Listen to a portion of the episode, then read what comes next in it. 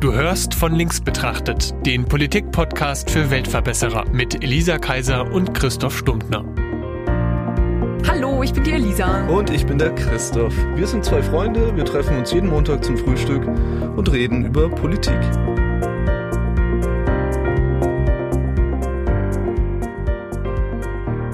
Wir reden mal wieder über Arbeit. Reden wir eigentlich noch mal über was anderes Als Arbeit? als Arbeit? Wieso gibt's denn noch was anderes als Arbeit?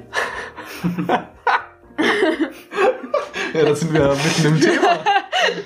Nein, natürlich nicht. Also Arbeit ist ja das Leben. Ist immer die Frage, ob wir leben, um zu arbeiten oder arbeiten, um zu leben, ne? Ja. Okay, schon mal wieder direkt philosophisch. Schön, Tobi, dass du immer noch da bist. Naja. Oder wieder, je nachdem, wie wir das senden. Ich, ist ich mir gerade eingefallen, dass es ja eigentlich ganz cool ist, weil du bist ja ein Angestellter. Du arbeitest ja. Ja. Weiter. Ja. Weil wir sind ja, Ja, wir also Chris ja- und ich, wir sind ja Selbstständige. Ja, wir, wissen ja eigentlich ja gar nicht, was ja gar Arbeit ist. Aber ja, Lehre und Arbeit. Ja, stimmt. Mhm, stimmt. Stimmt, du arbeitest Also ja arbeiten quasi wir auch eigentlich nur alle drei nicht. Ja. Dreiviertel Stunde am Tag war das oder so. Genau. Okay, also gut, da reden jetzt mal drei Leute, die gar Eigentlich nicht keine arbeiten. Ahnung haben. Ja, das ist, das trifft sich doch eigentlich immer ganz gut. Ja, das stimmt. Ja, also ähm, meine, meine These, die ich mal so ein bisschen in den Raum stellen möchte, Bitte. ist, ich finde, wir haben gesellschaftlich eine merkwürdige Definition von Arbeit, so im Gesamtnarrativ. Ja. Fragt mich mal, was ich damit meine. Was meinst du denn damit, Christoph?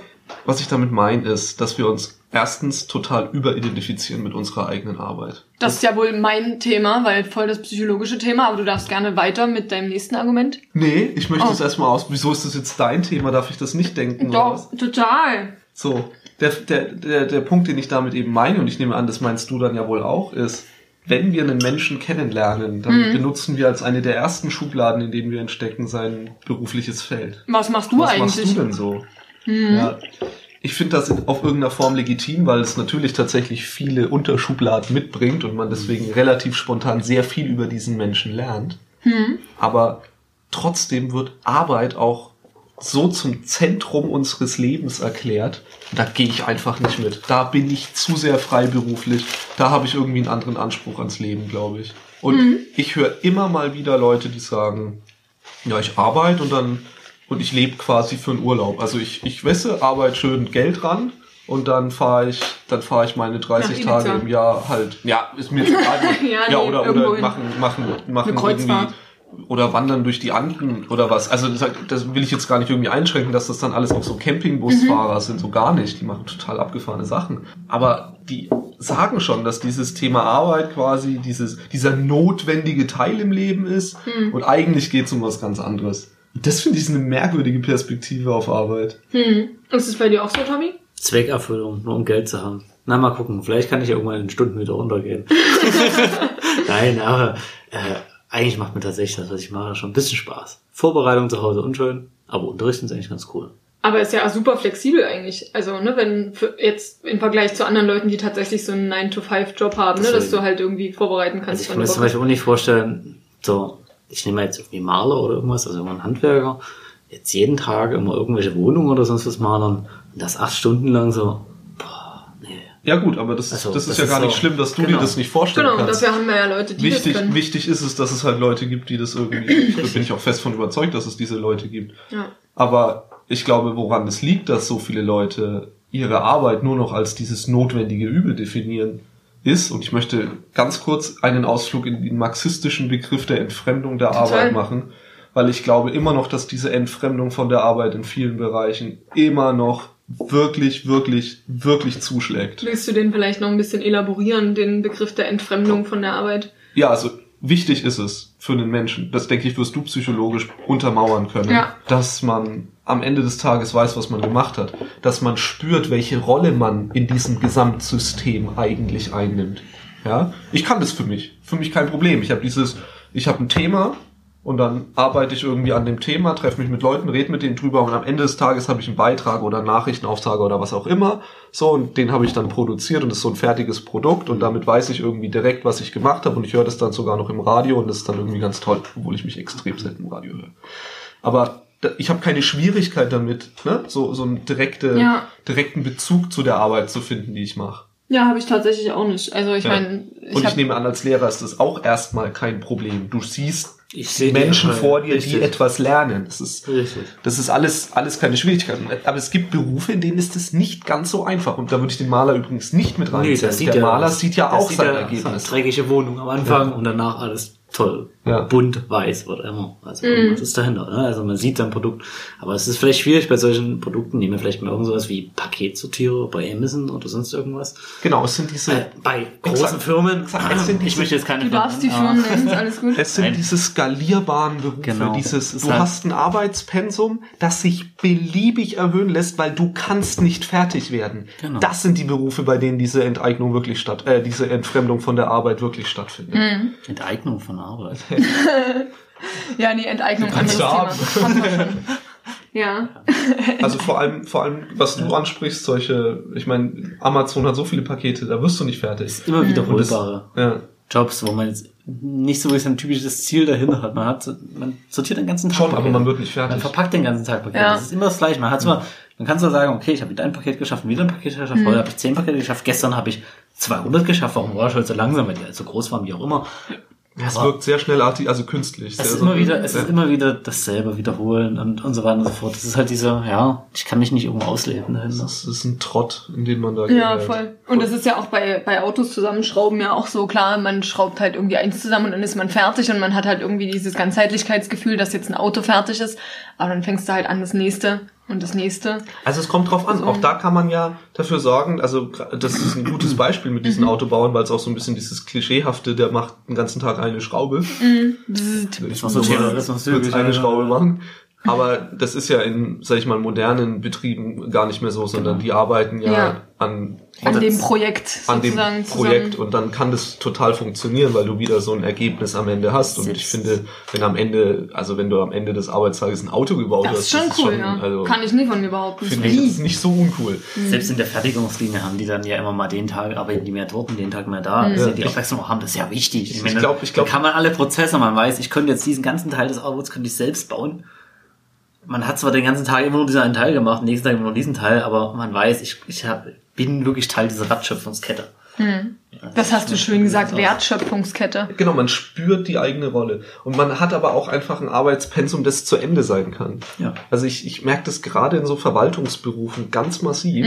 Da gehen wir mal, was weiß ich, in eine Anwaltskanzlei oder so und du bearbeitest irgendwelche ju- juristischen Fälle. Das ist ja, die, die Aufträge kommen ja von außen. Das sind ja nie wirklich deine Themen, sondern du musst dich in jedes neu reindenken und so. Und das ist bestimmt auch erstmal eine spannende Arbeit. Aber das Problem ist, dass das in einer Form skalierbar ist, weil es gibt genug Aufträge. Wenn du fertig bist, machst du den nächsten. Das ist so ein bisschen dieses Ding.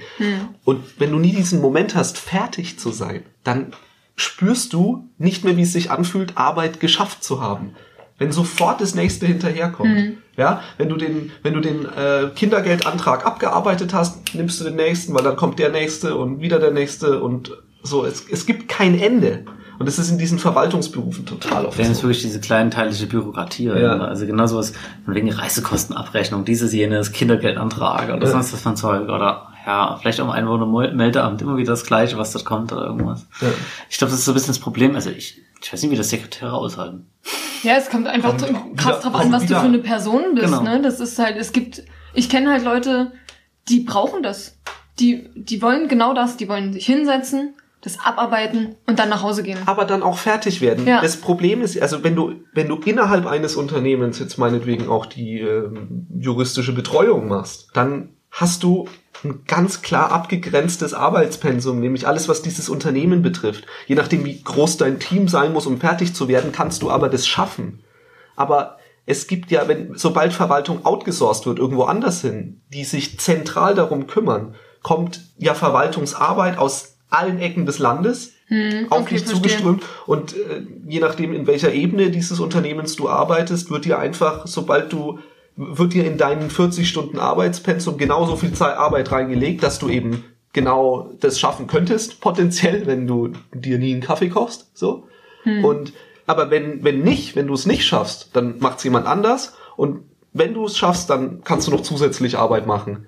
Du hast nie das Gefühl, dass du fertig werden Ich werde kannst. belohnt mit mehr Arbeit. Ja, genau. Es ist, ja, exakt. Das stimmt, das sehe ich auch als Problem. Aber ich finde, auch das kann man theoretisch beliebig ausweiten, weil gerade auch in, in deinem Beruf, äh, Chris, ist es ja auch so, du wirst ja nie Das wird ja immer wieder einen neuen Beitrag geben. Du wirst ja immer wieder irgendwie Ja. einen neuen, neuen Ja. Beitrag machen. Journalismus, Genau. Radiojournalismus wird niemals fertig sein. So das, was du ja sagst, naja, Er wird sich vielleicht auch. er wird sich halt äh, überleben, okay, verändern. verändern. von mir aus. Aber, Ja, ja. aber ich finde, das, also das ist ein schwieriges Argument. Du könntest auch die Wiederholbarkeit ist ja auch bei anderen Jobs so. bin, bin, bin an sich bei dir, aber ich möchte nochmal den Finger drauf legen, was ich konkret meine. Wir können es gerne zu meinem Job im Unterschied nehmen. Klar ist Radiojournalismus nie fertig. Aber für diesen Tag, meine, meine Pensen sind nun mal Tagespensen, das kann natürlich auch ein Monatspensum sein. Pensen, ist das wohl der Plural zu Pensum? Pensa müsste es dann ja eigentlich sein, ne? Keine Ahnung, ich bin nicht so fit. Du hattest Ja, Latein. also um ist. Also- Latein ist lange weg. ich hatte Latein. du auch? Ja, humanistisches Gymnasium und so. Oh. Um Ich dachte, du die- warst nie da. Um ist die, die Endung von was Neutrumsmäßigen und A ist der Plural davon. Also müssten es die Pensa sein. Immer? Naja, nee, natürlich Ist nicht. auch manchmal Ausnahmen I? bestätigen ja auch in Sprachen, vor allem Okay, egal. im Lateinischen. Die Pensanten Ja. äh, sind bei dir ungefähr einen Tag lang. Sind, sind, sind, genau, es sind pro Tag. Es Mhm. gibt natürlich jeden Tag eine Deadline und dann bin ich fertig. Das Ding ist, sobald ich fertig bin und meinetwegen, mein Tag hat ja theoretisch auch acht Stunden, aber in der Praxis ist es halt so, dass wenn ich nach sechs fertig bin, dann gehe ich nach Hause. Manchmal dauert es zwölf. Das ist Aber halt wenn so. du diese Zeit gebunden, ja genau, und manchmal dauert es zwölf, genau, exakt. Manchmal ist das Thema komplizierter, manchmal sind die Termine weiter auseinander. Es ist immer irgendwas oder es ist Thema vom Abend vorher oder es war lange Recherche im Vorfeld. Natürlich, jedes hat einen unterschiedlichen Aufwand und das schlägt sich dann auch manchmal in der Bezahlung wieder. Aber der Punkt, den ich machen will, ist, es gibt trotzdem ein Ende dieses einen Projektes und dann ist für mich auch so, sag ich mal, dieser, ich habe mein Tagespensum heute erledigt, ich habe das geschafft und jetzt ist das vorbei so. Okay, und was du halt, wenn du so einen klassischen 9-to-5-Job hast, gerade in so einem verwalterischen Beruf, ja, dann denkst du dir, also dann ist dein Arbeitspensum halt für den Tag meinetwegen hier, äh, so machst du jetzt hier die, die, die, die 20 Kindergeldanträge oder so. Ich weiß nicht, wie viele man am Tag schafft. Kann, Hm. ich weiß kann es ich überhaupt nicht. nicht einschätzen. keine Ahnung. Und, und, und wenn ich die geschafft habe, gehe ich nach Hause. Aber so ist es ja in der Realität nicht. Sondern Ah, okay. wenn die halt die, dieses Pensum erreicht haben, dann da gibt's auch noch mehr, wo das herkam. Das ist, das ist skalierbare Arbeit. Das ist Verwaltung als, als einfach nur Prozessorleistung quasi. Du, du nimmst Hm, okay, die. Prozessorleistung des Menschen und je nachdem, wie fit er an dem Tag ist, schafft er halt mehr oder weniger, spielt am Ende keine Rolle. Genug ist auf jeden Fall immer da, so, um das abzuarbeiten. Das ist ja auch, wir haben ja wahnsinnig einen bürokratischen Rückstau auch. Ja, habe ich auch gehört. Lange Also, Verwaltungszeiten kommen natürlich daher, Mhm. dass zu wenig Menschen eigentlich in diesen Berufen insgesamt arbeiten. Ja, und das, das ist das, glaube ich, was, was dich in so eine, das macht dich kaputt. Im Endeffekt. Ich glaube nicht, dass das gesund ist. Ich denke, das entfremdet nicht nur, sondern das bringt dich auch dazu, jeden Tag quasi immer dieses Maximum zu leisten und nicht mal Tage zu haben, wo man richtig gut gearbeitet hat, ist man schneller fertig und dann kann man irgendwie, ne, früher irgendwie, und manchmal hat man so schnarchige Tage und da arbeitet man irgendwie nicht so richtig und dann wird man halt nicht so schnell fertig. aber es mittelt sich halt aus irgendwie. Aber wenn du so einen Beruf hast, da gibt's kein Fertigwerden, da gibt's Mhm. kein, heute kann ich früher nach Hause gehen, weil ich, weil ich äh, mein Pensum erfüllt habe, sondern immer weiter. Na, weil es halt fremdbestimmt ist, ne? Dein, das Pensum ist ja auch fremdbestimmt. Weil du, also du suchst dir das ja und genauso wie ich, ich suche mir das ja auch eigentlich aus, ne? Wie viel ich machen will und Ja. wie viel ich in der und der Woche schaffe und dann Ja. kann ich sagen, okay, ich mach mal so und ich mach mal so. Ähm, aber wenn du halt, ich nenne es jetzt mal, diese klassischen 9-to-5-Jobs hast, dann, dann ist ja jemand anders auch dafür verantwortlich, dir das zuzuteilen. Ja, ja, genau, ne? Und das dir halt auf den Tisch zu legen. Genau, und wenn du halt, Gott bewahre, nach sechs Stunden schon fertig bist, da kriegst du halt den nächsten Stapel Mhm. raufgeknallt. Ja. Ja. Ja, du wirst ja auch überhaupt nicht mehr nach deiner Geschwindigkeit wirklich berechnet, wie, wie schnell du arbeitest. Also der, der acht Stunden lang halt rumsitzt, und es gibt ja auch Leute, die beschweren sich darüber. Die sagen dann, naja, das ist ja auch echt doof, weil der, der, der, der, der, der, der Ernie, der sitzt immer nur rum. Während der Bert alles Und macht. der Bert, der, der arbeitet sich da richtig in Ja. so. Genau, der Bertha schafft am Tag das Doppelte vom Ernie, so. Aber es ne? geht um Stundenzeit und nicht um. Richtig. Und das ist übrigens auch das, was, also um jetzt mal von dem, so ein bisschen diesem Verwalterischen wegzugehen, das gibt's durchaus auch bei sowas wie Erntehelfern.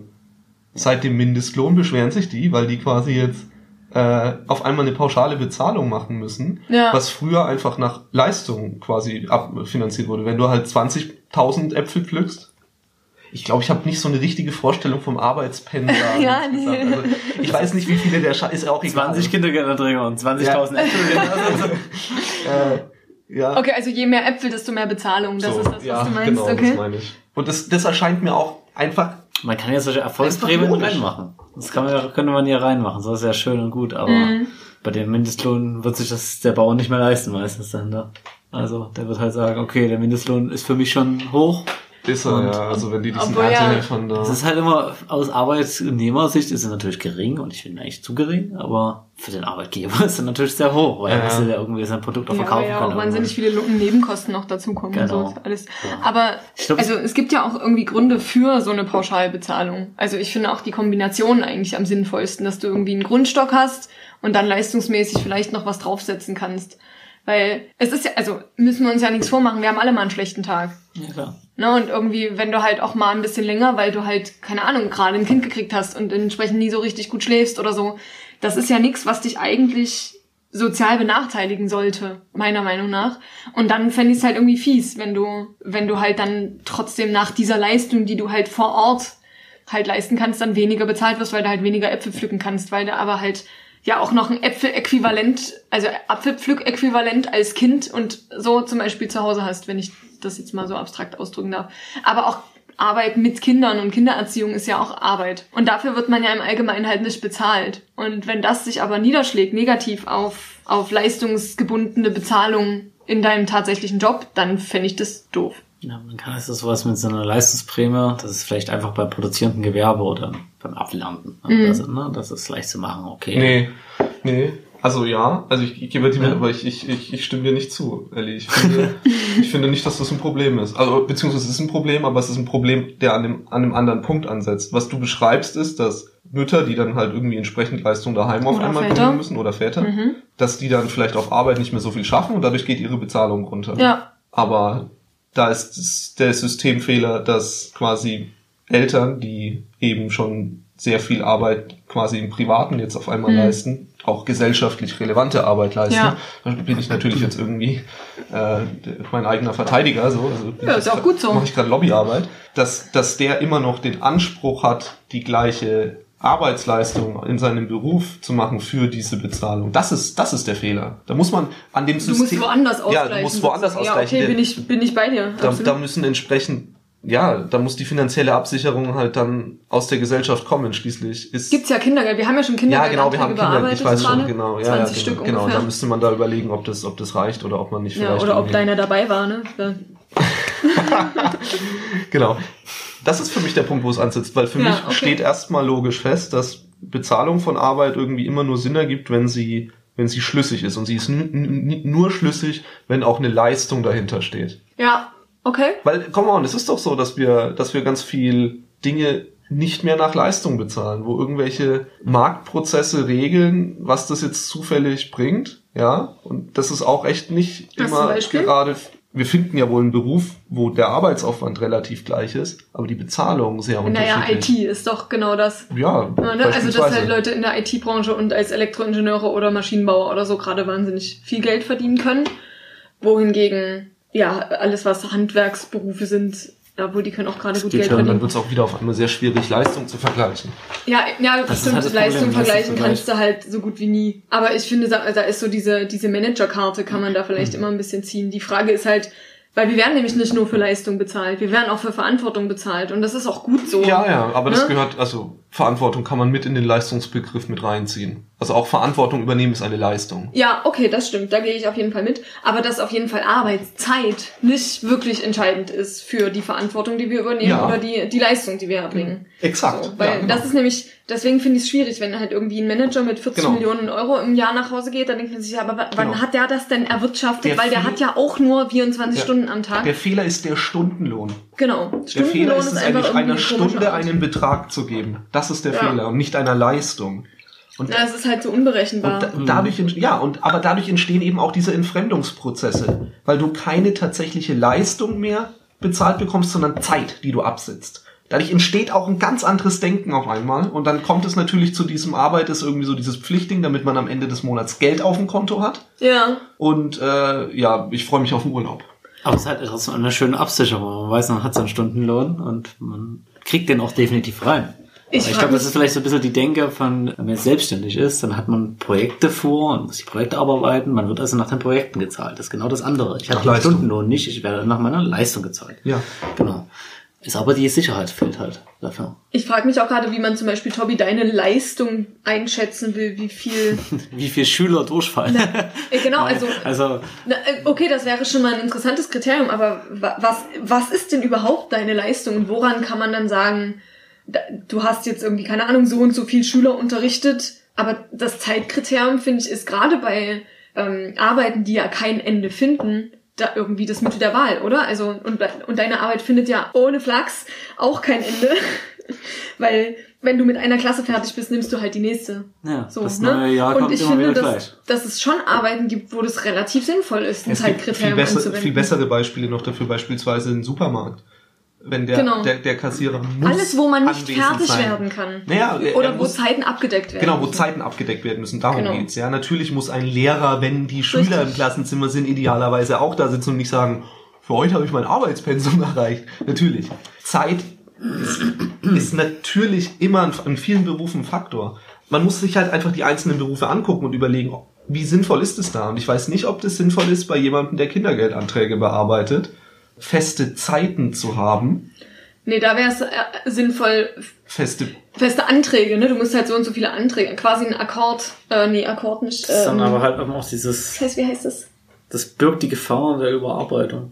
Wenn man immer mehr Geld kriegt, je mehr man schafft. Aber dann, das du gibt willst für den Arbeiter Leute- vor sich selber schützen. Für viele, viele, viele Leute gibt es dann die Grenze vielleicht nicht mehr. Ach, come on, aber die Grenzen, die wir jetzt aktuell ziehen, sind so, dass Leute acht Stunden arbeiten Ja. äh, in, in, am Tag. Ähm, das reicht nicht für das Pensum, das ihnen gesetzt wird, weil es gibt ja trotzdem noch Ja, zusätzliche ähm, Aber ich hab- erwartete Ziele, so, die, die du einhalten musst. Deswegen machen sie irgendwie Überstunden. Ja. Überstunden sind ist- nur schädlich fürs Unternehmen. Ist jetzt, ja, naja, also wir sind ja, Überstunden sind schädlich für alle Menschen. Absolut. Wir, wir sind definitiv ja nicht mehr an dem Punkt, wo wir sagen, äh, ja, die Leistung wird ja sowieso viel zu niedrig angesetzt, also jetzt auch reine Pensumsarbeit, sondern die ist ja auch genauso wie die Zeit ans absolute Limit dessen gesetzt, was der Mensch irgendwie offensichtlich noch ertragen kann, ohne auf die Straße zu gehen und zu protestieren. Aber ich meine halt theoretisch bei einer Zeit, die ich bezahlt werde, kann ich mich auch mal rausnehmen ein Stück. Das ist genau das, was er sagt. Das ist ja unfair, dass der eine immer voll arbeitet, der andere mal aber nur, nur halbe Leistung gibt. Aber das ist in Ordnung. Man kann sich mal rausnehmen, wenn man nämlich an seinem Pensum auch vielleicht Belastbarkeitsgrenze irgendwann angelangt ist. Aber da könnte man ja auch anderen. Ohne dass argumentieren, wenn du halt das sagst, Gehalt abfällt, meinst du jetzt? Aber Genau. du könntest ja auch genauso wie ja, wie wir alle und auch der Staat ja auch irgendwie äh, wirtschaften sollte, ist ja, wenn es gut läuft, also du leistungsfähig bist, dann arbeitest du halt ein bisschen mehr, musst dir halt ein bisschen was zurücklegen für Das gucken wir in die, Realität. Zeit. Ja, ja, wir gucken gleich in die Realität für die Zeit, die, die du halt nicht so viel arbeiten kannst. Ne? Das äh, ist ja, haben wir ja als Menschen auch schon immer gemacht. Wir sind irgendwie, also seitdem wir irgendwie Ackerbau betreiben und so, haben wir ja gemerkt, ah ja, wir haben irgendwie eine Ernte, aber die kannst du ja nicht gleich auffuttern, sondern die muss ja irgendwie bis zur nächsten reichen. So. Und das könntest du ja theoretisch mit Arbeit auch machen. Ähm, und ja, wir gucken in die Realität und da will ich wirklich gerne noch mal ein bisschen auf den Überstunden rumhacken, weil ich auch finde, dass da kulturell was sehr interessant gestrickt ist. Ja, außerdem ist dieses Argument und jedes Argument, das wir quasi bisher machen, ist so dieses, na, aber dadurch entsteht ein Risiko, in die Armut abzurutschen. Aber auch das ist für mich wieder so ein, so ein, so ein völlig anderes Problem. Okay, aber dafür, darüber können wir auf jeden Fall gleich noch reden. Ich will trotzdem noch mal über Überstunden reden, weil was ihr nämlich beide ja auch festgestellt habt, ist, dass Leute irgendwie gerne Überstunden machen. Leute wollen Plusstunden haben. Irgendwie Minusstunden zu erwirtschaften ist irgendwie unangenehm. Ich Sieht kenn auch das gut aus. von mir selber, genau. Es sieht auch gut aus und ich habe auch schon von von Vorgesetzten gehört, die das aktiv belohnen, wenn Leute Überstunden machen. Und ich, das finde ich, äh, also in mehrfacher Hinsicht eine Katastrophe. Zum einen sorgt es, ist es schlecht fürs Unternehmen, ähm, je nachdem, weil du musst es irgendwie auszahlen, das ist nie vorgesehen und das ist alles ist irgendwie doof. Und es ist ja auch für den, also ein bisschen ein paar Überstunden zu haben, wenn man sich damit besser fühlt, darum geht's mir gar nicht, Soll, sollen sie machen. Aber wo ich es halt problematisch finde, ist halt tatsächlich diese Selbstüberlastung und das halt Die wird gefördert. Genau, dass die halt dadurch gefördert wird und halt über die eigenen Grenzen zu gehen. Und das ist richtig teuer, langfristig gesehen. Weil, also Berentungen kosten unfassbar viel Geld, also, Ar also Arbeitsunfähigkeits- oder Erwerbsunfähigkeitsberentungen kosten unfassbar viel Geld. Langzeitkrank wegen irgendwelcher, also wegen Burnouts, äh, Ablegern, sage ich mal, ist auch unwahrscheinlich teuer. Und ich finde, das ist ein Teil davon, neben der Entfremdung von Arbeit. Du, das diese aktive, zusammen. genau, diese aktive Förderung von, von Überstunden machen. Und genau das, da denke ich nämlich auch, dass es miteinander zusammenhängt. Dieses fertig werden wollen ist so, so tief drin, dass man alles dafür tut, fertig zu werden, aber das geht nicht. Das heißt, du wirst irgendwie mehr arbeiten und dann feststellen, das geht irgendwie immer noch nicht und dann kannst du noch mehr arbeiten und du wirst niemals fertig. Und so spielt sich das auch in die Hände. Und ich finde, also da nur mein Plädoyer, Arbeitgeber sollten niemals Überstunden befürworten. Die sollten einfach darauf achten, da- dass Arbeitspläne eingehalten werden, dass die Leute, wenn die Arbeit vorbei ist, dass sie nach Hause gehen. Wenn sie nicht so gut drauf sind, dass dass, sie sie nach Hause gehen. Dass sie fertig werden können, wäre super schön, genau. Ja, du musst das Pensum trotzdem schaffbar halten. Ja. Ja, Weil- das, genau, das liegt dann am Management, es muss halt so geregelt sein. Aber so wird es es nicht machbar geregelt, ist. sondern es wird, es wird nicht, es wird nicht nach dem Machbaren geregelt, sondern es wird nach dem maximal Machbaren geregelt. Das wird eingeteilt nach dem, was, was, ne, das ist klassischer Raubtierkapitalismus in seiner reinsten Form. Es geht um die absolute Profitoptimierung. Es geht ums Min-Maxen. Mhm. Und das, wenn du, wenn du Arbeit bei Menschen min-maxst, das, das geht hinten nicht mal auf. Das wird dadurch nicht produktiver. Du erreichst nicht mehr Umsatz in dem Unternehmen, wenn du, wenn du die Arbeiter irgendwie äh, an ihr Limit setzt. Das, Ich würde sogar sagen, im Gegenteil. Nicht. Ja, ich würde auch behaupten. Natürlich nur langfristig. Und kurzfristig kann man damit reich werden. Mhm. Bis, dein, bis dein Humankapital wegbricht. Ja, und da sind, also, ne, das kann man ja bei einem Arbeitgebermarkt, könnte man sowas ja machen. Es würde ja, oder beziehungsweise auch jetzt in Sozialwissenschaften haben wir ja immer noch zum Beispiel, zum Beispiel in Sozialwissenschaften haben wir auch ein Überangebot an, an Arbeitskräften. Gibt's ja. Und da wirst du immer jemanden finden, der es irgendwie für weniger macht oder der halt, der, der es auch macht. Das heißt, du, du hast kurzfristig als Unternehmen gar nicht so diesen Nachteil von dem Verfeuern von, von Humankapital. Ich finde das Wort ja sehr schön, weil es so schön menschenverachtend ist klingt. Ja. Ähm, ja, das heißt, du wirtschaftest irgendwie einen runter und dadurch, dass ja auch sowas wie Burnout, Depressionen und psychische Störungen generell ja irgendwie noch mit einem Stigma belegt sind, dass ich auch schon von Leuten gehört habe, die dann halt lieber kündigen, als sich längerfristig krank schreiben zu lassen, was ich auch weiß nicht, wofür zahlt man denn so viel Krankenkasse, aber es kann ich auch verstehen, wenn jemand irgendwie das Unternehmen entlasten will oder halt raus will, ist auch alles gut. Und dann stellen sie halt irgendwie jemanden Neues ein, der den gleichen Job macht und halt auch dann den zwei Jahre macht und dann ist er fertig und dann holt man sich den nächsten. Das ist ja kurzfristig irgendwie immer super. Du hast ja irgendwie immer jemanden da. Aber was du ja nicht hast, ist zum Beispiel Wertschöpfung durch Erfahrung. Ja, Oder halt, ne, dass Leute Ja. irgendwie sich da auch heimisch fühlen, sicher fühlen, ihre eigenen Ideen einbringen. Mhm. Irgendwie, dass diese Entwicklung fehlt ja dann. Und jemanden einzuarbeiten ist unwahrscheinlich teuer, weil während der ersten paar Wochen oder Monate machst du ja nichts. Da kostet es, äh, das Unternehmen ja nur Geld.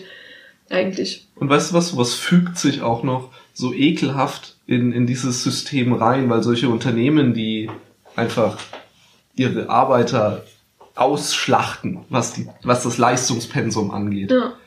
die gelten dann halt als so Sprungbrettunternehmen. Man arbeitet da fünf Jahre lang, richtig Power, verdient gut Geld und dann geht man woanders hin. Also das, die, die halten sich. Ja. Ähm, und da kannst du, dann kommt die nächste Generation von den Unis nach. Und Wer Ja. das überlebt hat, der überlebt alles andere. Genau, und das ist, aber das ist so ein, das ist so eine Rechtfertigungsphilosophie, die ich überhaupt nicht teilen kann. Überhaupt nicht. Ist es nicht, du bist doch jetzt gerade durch den Ref durch, äh, Tobi, durch dein Referendariat. Ist es da nicht auch irgendwie so, dass, dass es eine harte Zeit ist? Also ich habe es nur gehört irgendwie, dass, dass man von der Uni kommt und dann erstmal da reingeworfen wird, wo unwahrscheinlich viel da ist, wo auch so eine Verheizungstaktik teilweise stattfindet. Ja, also ich meine, man sollte sich klar sein, dass es viel Aufwand ist. So, und man macht sich den Aufwand ja aber selber. Man geht ja aber selber mit diesem ähm, ja, Anspruch ran, guten Unterricht zu machen. Sollte man. Und den legt man dann irgendwann ab und dann wird's entspannter, oder? So, ne? Also ja, wenn man das jetzt so sieht, ich könnte ja so sagen, die 26 Wochenstunden, die ich habe, das stecke ich minimale Vorbereitungszeit, dann kaufen wir irgendwelche Arbeitshefte, da steht alles drin, nimm das. Dann habe ich natürlich wenig Vorbereitungsaufwand und ein entspanntes Leben. Mhm. Ich habe aber den Anspruch, dass ich es anders mache. So, und das ist halt irgendwo der Sache, wo ich setze ich meinen Anspruch hin. Ja. Und ja, bei diesen 26 Stunden, die ich derzeit habe, ich habe auch diese, ich möchte es mal so sagen, diese Abfallstunden pro Woche. Also Was sind Abfallstunden? Abfallstunden, das sind diese Stunden, die ich in die Tonne klopfen kann, die also nicht so gut gelaufen sind, weil ich sie nicht so Okay. gut vorbereiten konnte. Ich hatte die Zeit nicht dafür. Okay. Aber man muss auch selber sagen, selber so fair sein, zu sagen, okay, ich konzentriere mich auf das und das mache ich mal gut. Und bei dem einen, das, Aber es ist das doch schiebe ich mal so oder? Dass man dann irgendwie an manchen das Stellen dann das Qualität Problem beschneiden muss. Geht jetzt Pensum zu hoch. das, geht Ah, jetzt, ja. das geht jetzt am Anfang gar nicht anders. Also jetzt ah, klar, für den Einstieg, ich will trotzdem voll gezahlt werden, weil ich mir sage, es kann nicht sein, dass ich jetzt weniger zahlt werde, nur weil ich am Anfang mehr Zeit brauche. Also hole ich mir trotzdem die vollen Stunden ran. So, ne? Also, hm, wa- warum nicht? Ich bin ja trotzdem genauso viele Stunden pro Woche beschäftigt damit. Hashtag Grundsicherung. Das sollte einfach Ja, dieses weil Problem. eben stimmt, du bist ja trotzdem, entschuldige bitte, Ja. aber du bist ja trotzdem damit beschäftigt. Und ich Genau. finde auch, dass es eigentlich sollte es gerade bei Lehrern, ist jetzt natürlich wieder ein bisschen kleinteilig, aber so eine Übergangszeit geben, wo du halt eingeführt wirst, wo du halt irgendwie noch ja- doppelt so viel Vorbereitungszeit hast und dann Ist ja das. Referendariat. Nur ist man da eben auch schlecht bezahlt. Ja, ja. Also wird man- Na, und dann ist es ja, dann ist es ja von 0 Stunden- auf 100. So. Ja, man wird nach den Stunden bezahlt, die man hat. Ich hatte zum Glück jetzt noch ein halbes Jahr Übergangszeit, wo ich eben nur trotzdem so 60 Prozent eingestellt war. Das ist auch echt angenehm.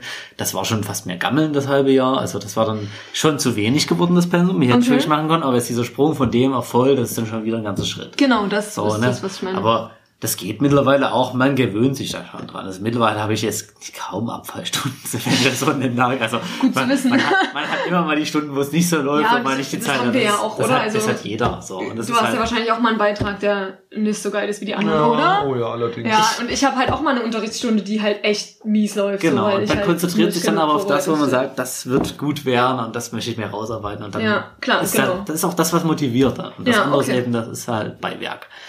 Wird weniger werden und das ist halt auch das, das, was sind hingeht. was du gerade beschrieben So. hast, ist genau dieses. Du bekommst quasi das Pensum von außen gelegt und dann war es am Anfang zu hoch, dann war es irgendwann mal wieder zu niedrig und so. Aber das sehen wir doch schon die Schwachstelle dieses Systems. Es wäre doch viel, viel besser, wenn das individuell regelbar wäre. Ich meine, das ist natürlich, ich muss da immer diesen, werdet alle Freiberufler, Leute. Das ist, das wird, Nee, das das wird nie besser. auch nicht- Ja, nee, sicher ist es nicht, sich- sicher ist es nicht die Antwort. Klar, das Ja. ist das eine Extrem. Aber das ist schon sehr hilfreich, wenn man sich sein Pensum selber regulieren kann. Ich laufe jetzt, ich laufe sicher nicht Gefahr, irgend- eine dieser modernen äh, psychischen Überarbeitungs Anti-Burnout-Typ, ja, genau. Überarbeitungskrankheiten mir einzufangen, weil ich die La also ich, ich darf meinem Körper zuhören und entsprechend darauf reagieren und muss nicht diese harte preußische Mentalität an den Tag legen und sagen 41 Fieber, das geht noch. Ja gut, So. aber, aber das ist ja trotzdem, also weil da muss ich wirklich mal ein bisschen aus, der, aus dem anderen Nähkästchen plaudern. Ich bin ja auch ein Freiberufler und ich habe das zum Beispiel gar nicht. Also ich habe trotzdem diese, diesen Hang, einfach weil ich so eine Person bin, zu sagen, mehr ist erstmal grundsätzlich besser. Und dann habe ich halt Wochen, wo ich danach denke, was hast du dir denn dabei gedacht? Ja, ja, also, ne, dass es viel zu viel ist und das auch über Wochen hinweg und dass ich auch manchmal so das Gefühl habe, Himmel, Herrgott. Und manchmal habe ich dann so viel in der Pipeline noch, dass ich denke, ey krass, der, der nächste freie Tag ist gefühlt in drei Wochen. Wie Ja, soll ich na, das natürlich, das, das, das habe ich auch. Ich habe auch Wochen, die sind dann so voll, da denke ich mir dann auch, holy moly. Ja, aber ich meine, du bist nicht aufgrund des Freiberuflichen, ich kann mir mein Pensum selber einteilen, Status sozusagen geschützt vor einer dauerhaften Überarbeitung. Von einer dauerhaften schon, doch genau. nee, von bist einer, du nicht wirklich. Doch. Es kommt drauf an, was du für eine Persönlichkeit bist. Du Und bist es kommt vielleicht der an, wie Typ, der die Grenze kennt, seine eigene Das würde ich, ist meine These tatsächlich, dass das an deiner Persönlichkeit liegt, weil ich kenne auch einfach Leute, die haben sich kaputt gewirtschaftet mit der Freiberuflichkeit und mit der Selbstständigkeit, weil sie halt ja auch Rechnungen bezahlen müssen. Ich habe kaum Verpflichtungen, weißt du? Ich, ich wohne in einer Wohnung, die ist billig, ich habe keine Kinder, ich muss niemanden irgendwie mit durchfüttern und ich bin selber ein bescheidener Typ so. Das heißt, ich muss nicht so wahnsinnig viel arbeiten, aber wenn ich irgendwie wüsste, ich müsste noch so und so viele Kinder durchbringen und vielleicht noch einen Kredit bedienen und dann habe ich vielleicht noch irgendwie einen Mann, der nicht so viel verdient wie mein tatsächlicher Mann, so, okay, dann wüsste ich, krass, ich, dann, dann könnte ich gar nicht so rumscharwenzeln, wie ich jetzt rumscharwenze, da müsste ich wirklich richtig viel arbeiten und ich kenne Leute, die haben das immer im Hinterkopf und die arbeiten entsprechend viel und da sind 40 Stunden Witz, also die arbeiten so viel, bis sie dauerhaft kaputt sind. Und das machen sie in der Selbstständigkeit.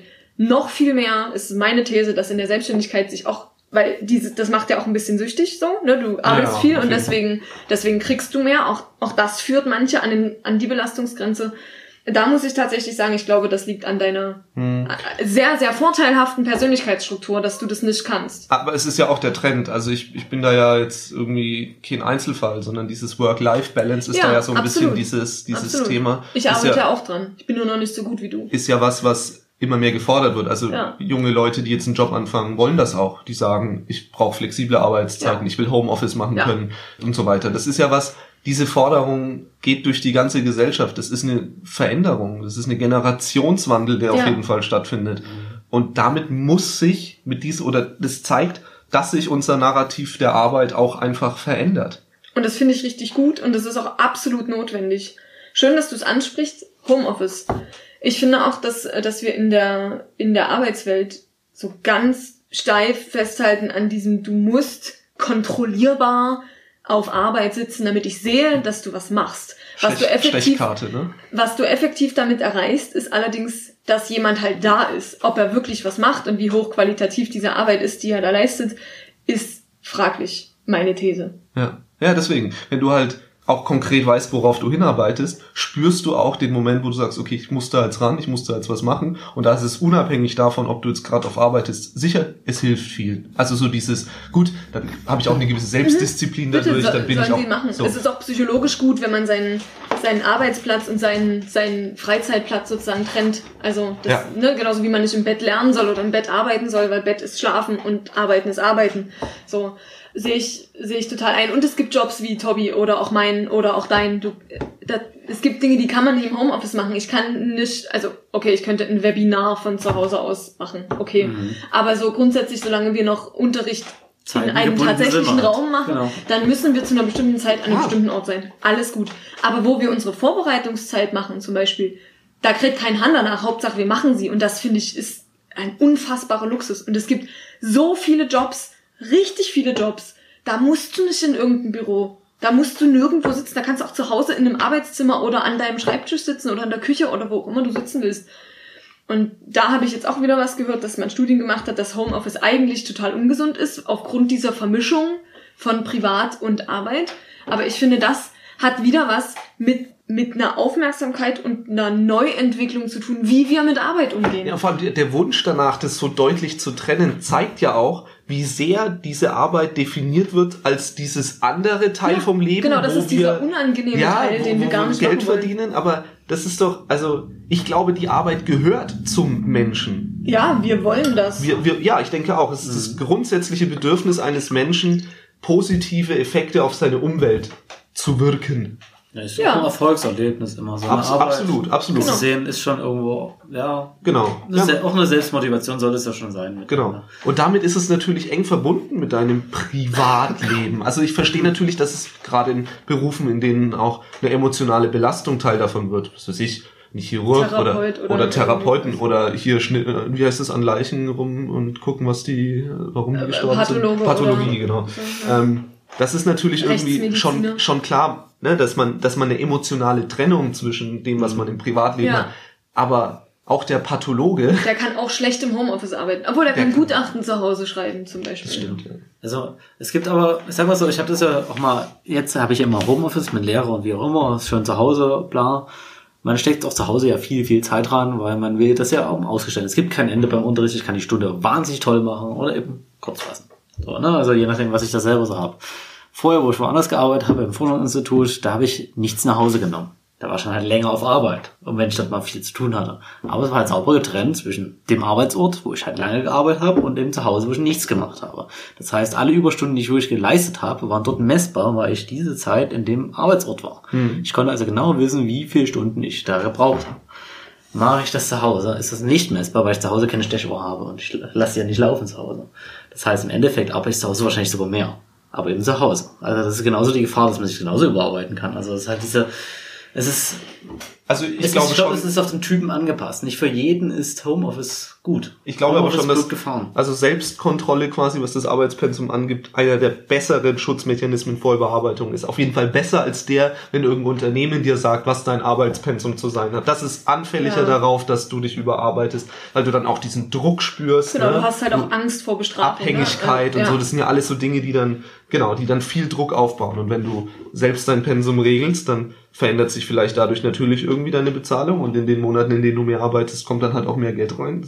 Also ich finde es nur logisch. Für Okay. mich ist es ein total, also total nachvollziehbarer Effekt. Das ist bei mir eben ja auch so. Ich habe Monate, die lade ich mir richtig voll und das spüre ich Klar, am Ende des Monats auch auch so. natürlich mehr auf dem Konto, als wenn ich mal einen Monat habe, wo ich zwei Wochen Urlaub machen, so, und dann gibt's halt nur diese Urlaubsgeldtage. Das ist dann halt wieder nicht so viel und, und das ist klar. Aber es fühlt sich für mich auch viel nachvollziehbarer an. Es ist so ein viel gearbeitet, viel Geld, wenig gearbeitet, weniger Geld. Es darf ja nur nicht an den Punkt kommen, wo es kritisch wird, wo du wirklich in Armutsbedrängung, wo du dein Leben so nicht mehr leben kannst. Das darf, das darf halt irgendwie nicht so einfach passieren, weil das ist ja immer so ein bisschen die Befürchtung, die bei euch diesen, Genau. so ein bisschen durchschlägt, dass es diesen Ja. Moment gibt, wo ich kann halt nicht so viel Leistung bringen, warum auch gerade immer, weil ich irgendwie eine schwere Trennung hinter mir habe oder keine Ahnung, äh, Ja, Familienmitglied gestorben oder, Oder so. Und Ja. dass ich deswegen, weil dann mein Pensum runtergeht, gleich abrutsch und jetzt kann ich meine Miete nicht mehr bezahlen. Ich meine, diese Leistungsbezahlung, das ist eigentlich sowas, was in der Industrialisierung der Fall war. Da wurden die Leute gezahlt, nachdem sie geschafft haben. Ja, gut, aber es war Das war aber eine schwierige Absicherung, weil die dann nämlich überarbeitet, weil sie so viel arbeiten mussten, weil einer arbeitet für die ganze Familie oder whatever. ja, Ja, das, das stimmt ja Und der dann sind die aus, dann nicht. sind, ja, aber ich meine halt, und dann sind sie ausgefallen, dann haben sie gar keinen Lohn. Also es ist diese Stundenzahlung, ist eine Absicherung natürlich, eine soziale Absicherung. Ja. So, weil der Arbeitgeber wird dich auch nicht so leicht los. Ich glaube auch, dass die ursprüngliche Idee der Tatsache, den Menschen auch für Anwesenheit schon zu, also ne, so, so, zu, zu sagen, hier, du invest- investierst diese acht Stunden und das muss dann aber auch reichen, damit du irgendwie, aber das hat sich ja jetzt in eine Richtung entwickelt, dass es eben nicht mehr reicht. Also Ja. wir, wir, wir wir haben immer noch dieses Phänomen der Leute, die deutlich mehr als diese 40 Stunden pro Woche arbeiten und trotzdem mit ne, Zweitjob und so irgendwie immer noch gerade so an der Existenzsicherung sich bewegen. Arbeitsstunden sind immer, da kann der jeder Arbeitgeber kann definieren, wie viel Pensum in dieser Zeit zu schaffen ist und das entsprechend legen. Mal, Und der das- Arbeitgeber passt aber auch auf seine Mitarbeiter ein bisschen auf. Der sagt halt, der sagt halt eben auch von wegen, du hast zu viele Überstunden, du gehst jetzt nach Hause, du darfst Kinder weiter sammeln. Ja. Ende aus ist. Und es gibt ja auch ähm, interessante Sache bei Überstunden. Sind wir schon wieder da. Aber da gibt's, es fällt mir noch was ein. Äh, Es gibt ja Arbeitgeber, da kannst du Überstunden ansammeln bis zum Umfallen. Und dann gibt's auch welche, da gibt's die offiziell einfach nicht. Und dann gibt's halt auch welche, da kannst du bis zu, keine Ahnung, 30 oder so haben. Und alles, was du darüber erwirtschaftest, fällt weg. Das wird einfach gestrichen am Ende des Monats. Wenn du das in dem Monat nicht abgebummelt hast, dann ist es weg.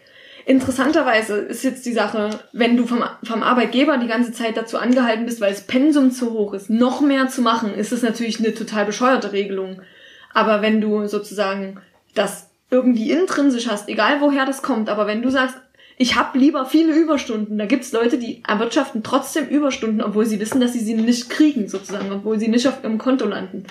Und ich habe schon das Gefühl, Überarbeitung, Überstunden, äh, so, das hat alles was mit Angst zu tun. Das denke ich schon auch. Und das hat was mit Angst, der, also dass ich mein, mein Leben nicht mehr bestreiten kann, aber das hat auch, und das ist ja so meine Hauptthese, mit dieser Überidentifikation zu tun, dass halt Arbeit gleichbedeutend ist mit Selbstwert. Und das halte ich für ein Problem. Ja, genau, Angst. Naja, auf der anderen Seite ist es doch genau so, dass, dass diese Angst dafür sorgt, dass wir dieses System haben, wie wir es haben. Weil es einfach einen Haufen Menschen gibt, die haben Angst davor, dass Leute, die man halt bezahlt, dann sich entscheiden, am Minimum zu arbeiten. Also man muss denen das Pensum setzen, sonst machen die nämlich nicht. Ja, ja, stimmt, die faulen Leute. Ja, das ist auch hier soziale Hängematte und Ich so. Das ist doch da die Argumentation, die dahinter steht. Die geht davon aus, dass der Mensch am liebsten nicht arbeitet. Ja, aber wenn wir das so wären als- nicht wahr. Ja, Das wenn wir als Wesen wahr. so wären, da, da wären wir doch nicht vier Millionen Jahre alt geworden. Als, weißt du, wir, wir haben uns ja immer, wir haben ja nie den einfachsten Weg gesucht in dem Sinne. Ich meine, wir haben Bären gesammelt, ja, bevor wir irgendwie angefangen haben, Tiere zu jagen und irgendwie Feuer und so. Wir haben ja für alle Sachen unwahrscheinlich lange gebraucht, wenn ich jetzt so, also ne, im Vergleich zu wie wir. Wie, Diese Deppen von früher. diese- das finde ich total beeindruckend, wirklich. Ich meine, wie schnell das ging von der Erfindung der Elektrizität bis zur Erfindung des Internets oder von Erfindung des Fliegens zu wir fahren, fliegen mal eben zum Mond. Das freakt mich immer total aus. Und wir haben es irgendwie tausende Jahre nicht geschafft, ein Feuerchen zu Ja, machen. schaut mal um, wie sich, wie, Super sich, krass. wie sich unsere Höhlen verändert haben. Ja, unsere Höhlen sehen auch richtig und die. Höhlenmalerei und so. Das, Ja, ja. ist, das ist super krass, auf jeden Fall. Der Mensch hat sich, hat sich da reingearbeitet in das, Genau, und wir- was er heute ist. Richtig. Ja. Und das ist ja auch so, dass, dass die Menschen, die, also die, die ja irgendwie auch gefesselt sind sozusagen, also wenn sie irgendwie lange krank sind oder so, dann merkt man ja auch, dass Menschen sich automatisch irgendwie Dinge zur Beschäftigung suchen. Und wenn es erstmal Kreuzworträtsel sind, aber dann fangen sie an, Socken zu stricken und Topflappen und dann organisieren sie vielleicht einen Lesekreis im Krankenhaus oder so, irgendwas. Aber irgendwas wird immer daraus entstehen. Und wenn nicht, dann ist es meine These, stimmt was mit dem Menschen nicht. Nee. Und dann muss, Wow. doch, Und dann muss er ins medizinische System eingebettet werden. Okay, entweder das oder es stimmt etwas mit der Arbeit, die er machen Genau. muss, nicht. Und Das das, ist nämlich der häufigere Fall. Ja, ja, ich meine nur, wenn Menschen jetzt nicht Aber das wirkt arbeiten. sich auf den Mensch aus. Allgemein, Ja, ja. wenn man jetzt Arbeit hat. Ja, ich, ich will nur, ich will nur nochmal äh, klarstellen, dass Menschen, die sagen, ja, aber der Mensch würde doch viel lieber nicht arbeiten, sind in der Regel Menschen, die ihren eigenen Job halt auch einfach lieber nicht machen würden. Und Findest da, du? Naja, weiß ich nicht, oder Es nicht? kommt Also, ein bisschen drauf an, auch in welchen Kreisen man so unterwegs ist. Ich Ja, weiß nicht, wie, stimmt. Wie weit du, auch die ich weiß nicht, wie Leute- weit du ja, Leute stimmt. kennst, die wirklich keinen Bock haben. Und ich sag mal so, ich kenne durchaus einige Schüler, ja, die jetzt zwangsweise so ein bisschen in Schule sind. BVJ, Stichpunkt. Was? BVJ, Stichpunkt, berufsvorbereitendes Jahr. Berufsvorbereitendes Also, Jahr. Das klingt aber auch irgendwie Haben jetzt erstmal keinen Job bekommen Ja. oder keine Ausbildung bekommen, sage ich mal so, müssen aber durch unterliegende Schulpflicht, wie auch immer, nicht jeder hat Bock drauf. Ja. Ähm, manche wollen das trotzdem, so ist es nicht, aber ich rede ja nicht immer von allen. Es gibt halt die Einzelnen und die Einzelnen, die haben wirklich keine Lust. Das liegt aber aber dann- vielleicht auch an der Bildungshistorie von ihnen. Warum sind sie da hingekommen, dass sie auf nicht Bock haben? Ja, also, beziehungsweise wann wird sich das ändern? Das wird sich, ich gehe auch davon aus, dass bei bei jedem Menschen irgendwann der Punkt kommen wird, ich finde plötzlich was, was mir Spaß macht. Genau. Und was auf mein Lebensunterhalt streiten. Genau, aber es wird immer die Phase, es wird aber immer die Phase geben, da geht's nicht. Die Sache ist aber halt, das müssen wir auch irgendwie mit abdecken und einfach bloß, Beispiel Grundein, bedingungsloses Nee, Grundeinkommen. ich nicht gesagt. die würde man, die würde man vielleicht gar nicht mal da hinkriegen. Grundsicherung ist immer schön, ne? Ding, bisschen schöner und besser. Aber warte ist auch ein mal, anderes- müssen wir, wir müssen Nee, wir müssen nicht über Grund, reden. naja, bedingungsloses Grundeinkommen geht ja davon aus, dass du einfach ein Gehalt zahlst. Genau. Während eine Grundsicherung quasi einfach, Überlebensniveau sichert. quasi Also kein, Hartz IV, ja, aber halt ohne Sanktion. Weniger Bedingungen und weniger Ja, genau. Also Sanktionen. dann, wir müssen jetzt nicht über ein geeignetes Nee, Grundsicherungssystem nee, ich reden. wollte nur den Unterschied Was ein mir nicht Grundsicherungssystem machen soll, ist, dass selbst wenn in deinem Leben alles schief geht, du aufgefangen wirst und gesagt wird, und du kannst trotzdem noch deine Lebensmittel und du hast trotzdem noch deine Wohnung und du kommst trotzdem noch durchs Leben und du hast noch Möglichkeit zur gesellschaftlichen Teilhabe. Das Aber ist, genau, erstens, der letzte Punkt ist, ist sehr, sehr entscheidend, weil wir haben dieses System. Es gefällt uns allen nicht. Aber diese Sache mit, du kannst immer noch deine Miete bezahlen, du kannst immer noch deine Lebensmittel bezahlen, das haben wir. Da will nur Genau. niemand hin. Nee, nee, aber gesellschaftliche Teilhabe ist halt äh, nicht mehr das, was in unserem aktuellen System so richtig gut möglich ist und das ist Ja, aber gesellschaftliche Teilhabe nur über Geld zu regeln, ist nicht Ha- der ich Punkt. nicht gesagt. Nein, nee, aber worüber, also, weil ich finde, darüber könnten wir schon reden, auch wenn wir Absolut, jetzt nicht aber über Grundsicherung ist ein eigenes Thema. Ja. Und das ist nicht mehr heute, weil wenn wir jetzt anfangen über Grundsicherung zu reden, dann müssen wir die ganzen Ideen durchgehen. Und Ja, aber, das ist, aber das ist das, was ich mit dem Selbstwert meine.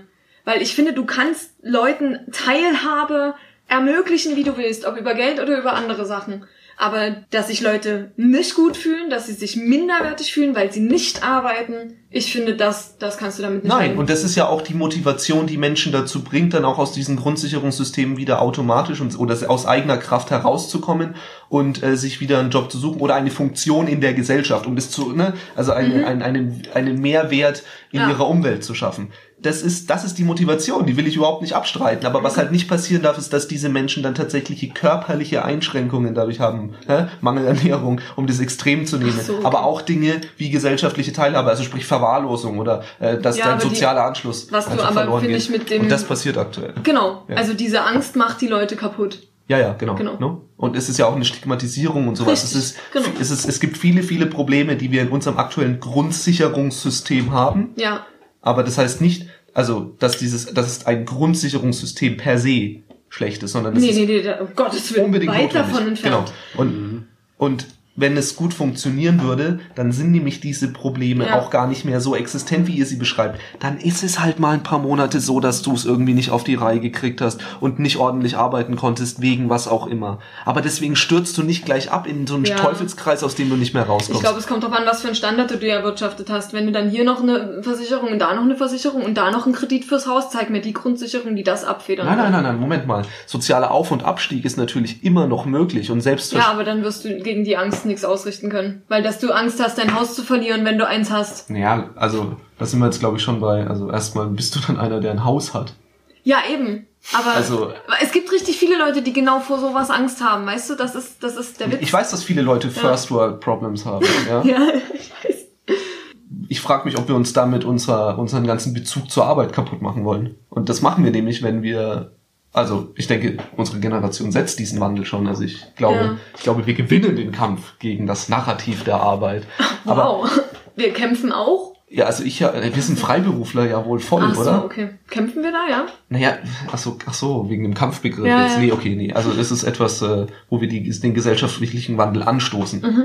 Ich, insofern sehe ich da kein Problem, aber ich lasse dieses Argument, dass wenn wir unser, unser, sag ich mal, Arbeitssystem wieder leistungsbasierter machen oder unsere Bezahlungsstrukturen, Ja. dass wir dann wahnsinnig viele soziale, ja, irgendwie Schwerstfälle generieren, so. Das lasse ich nicht so richtig zu, weil das immer auf der Unter der Prämisse Ver- aufbaut, ja. dass unser Sozialsystem so scheiße bleibt, wie es aktuell ist. Ja. Okay, gut. Dann sind wir auf derselben Seite. Ja, Dir ist es wichtig, halt das Leistungsbasierte. Real ist das Stundenbasierte. Und möglich ist ja auch das Bedingungslose. Nee, ich finde projektbasiert ja aber ist eigentlich bedingungslos das, ist, das ist die blödste Idee, weil bedingungslos trennt sich ja komplett von dem Leistungsprinzip. Ja, Also Da das, bist du im das Kommunismus. ist der komplette Gegenteil. Yes! Ja, das ist, Also, das ist auch keine gute Idee. Kann man Aber da bist du auch entfremdet. Genau, dann du- bist du genau. komplett Das ist, entfremdet das ist, von bas das ist basically, du setzt das neue Null einfach woanders. Ich bin, Ja. ich, bin Also- auch, ich bin auch nicht dafür, so ist es nicht, aber ich meine, es sind halt verschiedenste Konzepte. Wie bewerte ich Leistung von Arbeit? Also gehe ich nur nach einer Stundenleistung, gehe ich nach einer Ergebnisleistung, was auch immer. Ne? Ja, spannend wäre auch irgendwie, wenn man jetzt mal ein Unternehmen nimmt, zu sagen, wir gucken mal, was wir so erwirtschaften und dann verteilen wir das sozusagen nach der, nach der Wichtigkeit von den Leuten, die da in diesem Unternehmen sind. So, das ist ja eigentlich, Wer verteilt? Genau, wer verteilt und was ist, wer entscheidet nach Wichtigkeit. So, also das, aber an allen, alle das Gleiche zu geben, ist auch total schwierig, weil dann sagt halt derjenige, der eben Die Verantwortung hat und dafür Genau, der den die Kopf hinhalten muss. Verantwortung macht, der den Kopf halt, okay, da können wir uns, glaube ich, noch relativ gut drauf einigen, dass der vielleicht ein wenig mehr kriegt. Aber ob jetzt halt jemand, der Papierablage macht und die Buchhaltung macht, weniger wichtig ist als derjenige, der dafür sorgt, dass, äh, also weniger wert im Sinne von der Bezahlung mehr, weniger wert ist als derjenige, der die IT-Admin-Sachen macht. Da finde ich, wird es schon wieder ein bisschen interessanter. Also wir, wir haben kein gutes Kriterium. Das Zeitkriterium ist nicht so gut und na, nur das Leistungskriterium ist, also ist auch schwierig, weil welche, na, wie viel Leistung ist denn Leistung? Also, ne? Verstehst du?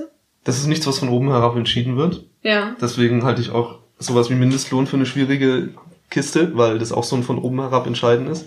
Das ist ja tatsächlich was, da, da werde ich fast schon zu konservativ in dem Bereich, ähm, für meinen Geschmack. ähm, Passiert jedem Mal. weil, weil ich tatsächlich der Meinung bin, dass gerade sowas wie Löhne eigentlich von den Gewerkschaften und den Arbeitgeberverbänden, also sprich von den Vertretern der Arbeitnehmer und der Arbeitgeber verhandelt werden sollte in Form von Tarifverträgen.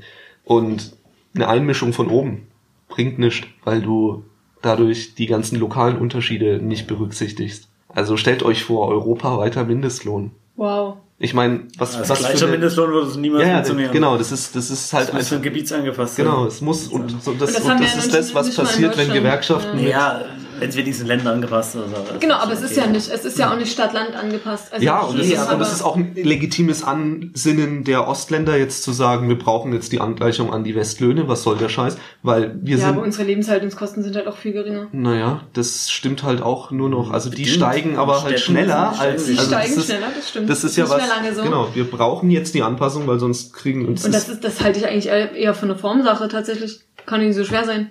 Aber ist ja Wirtschaft, Freiwirtschaft, verstehe ich. Naja, die Unternehmen, die natürlich hier sitzen, haben halt auch nicht die gleichen Mhm. Ja, Kapazitäten, stimmt. diese Löhne zu bezahlen. Deswegen, das ist ein, das ist ein nicht System, das parallel zueinander Ja. wächst. Ja, also die, Ja. die, in Sachsen haben wir jetzt auch noch, ne, dieses, das hatten wir, glaube ich, schon mal in der früheren Folge auch besprochen, dieses Problem, dass wir hier so lange so eine Mindestlohnpolitik oder so eine Niedriglohnpolitik hatten, Mhm. ne? so hier kommt, ihr lieben Unternehmen, kommt nach Sachsen, hier will der Arbeiter nicht so viel Geld. Ja, das ist natürlich ein Problem. Ja, das ist klar, aber in dieser ganzen Preisbildung bin ich vielleicht sogar ein bisschen neoliberal, weil das ist Ja, klingt so. also Arbeits, Arbeitspreis quasi oder halt, ne, was, was, was kriegst du für die geleistete Arbeit? Mhm. Das ist schon natürlich was, was sich am Markt automatisch bildet, aber halt durch die Verhandlungen. ja, genau, und das ist schon wieder nicht mehr Das neoliberal. ist schon- Geht in die Gewerkschaften, Genau, Leute. geht in die Gewerkschaft. Stimmt, das ist ja schon gar nicht mehr. Ja, ich sag mal, so, ohne Mindestlohn ist halt schwer, weil da müsste jeder Arbeitnehmer gewerkschaftlich vertreten werden können. Was nicht Aber das der Fall sollte so sein. Sollte so sein, ist aber nicht immer der Fall. Bist du gewerkschaftlich bei- vertreten? Ja, aber bei kleinen Unternehmen ist es zum Beispiel nicht immer der Fall. Wie, der Arbeitnehmer hat dort nicht einfach so ein Streikrecht. Da müsste es genügend Leute in Unternehmen geben. Da müsste ja so sein, dass jeder einzelne Arbeitnehmer, so wenn es ein Zweimann-Unternehmen Mhm. ist, also Chef und ein Arbeitnehmer, Aber man dass geht der eine Arbeitnehmer selbst theoretisch auch streiken könnte. Ja, aber man geht doch davon aus, dass in so einem kleinen Unternehmen noch die Möglichkeit besteht, dass man miteinander spricht. Also ja. ja. Und wenn man eh nicht miteinander und klarkommt, ab einer gewissen Größe, ab so 5, 6 oder so, kannst du dann schon Betriebsräte gründen, also erste gewerkschaftliche Strukturen, damit quasi diese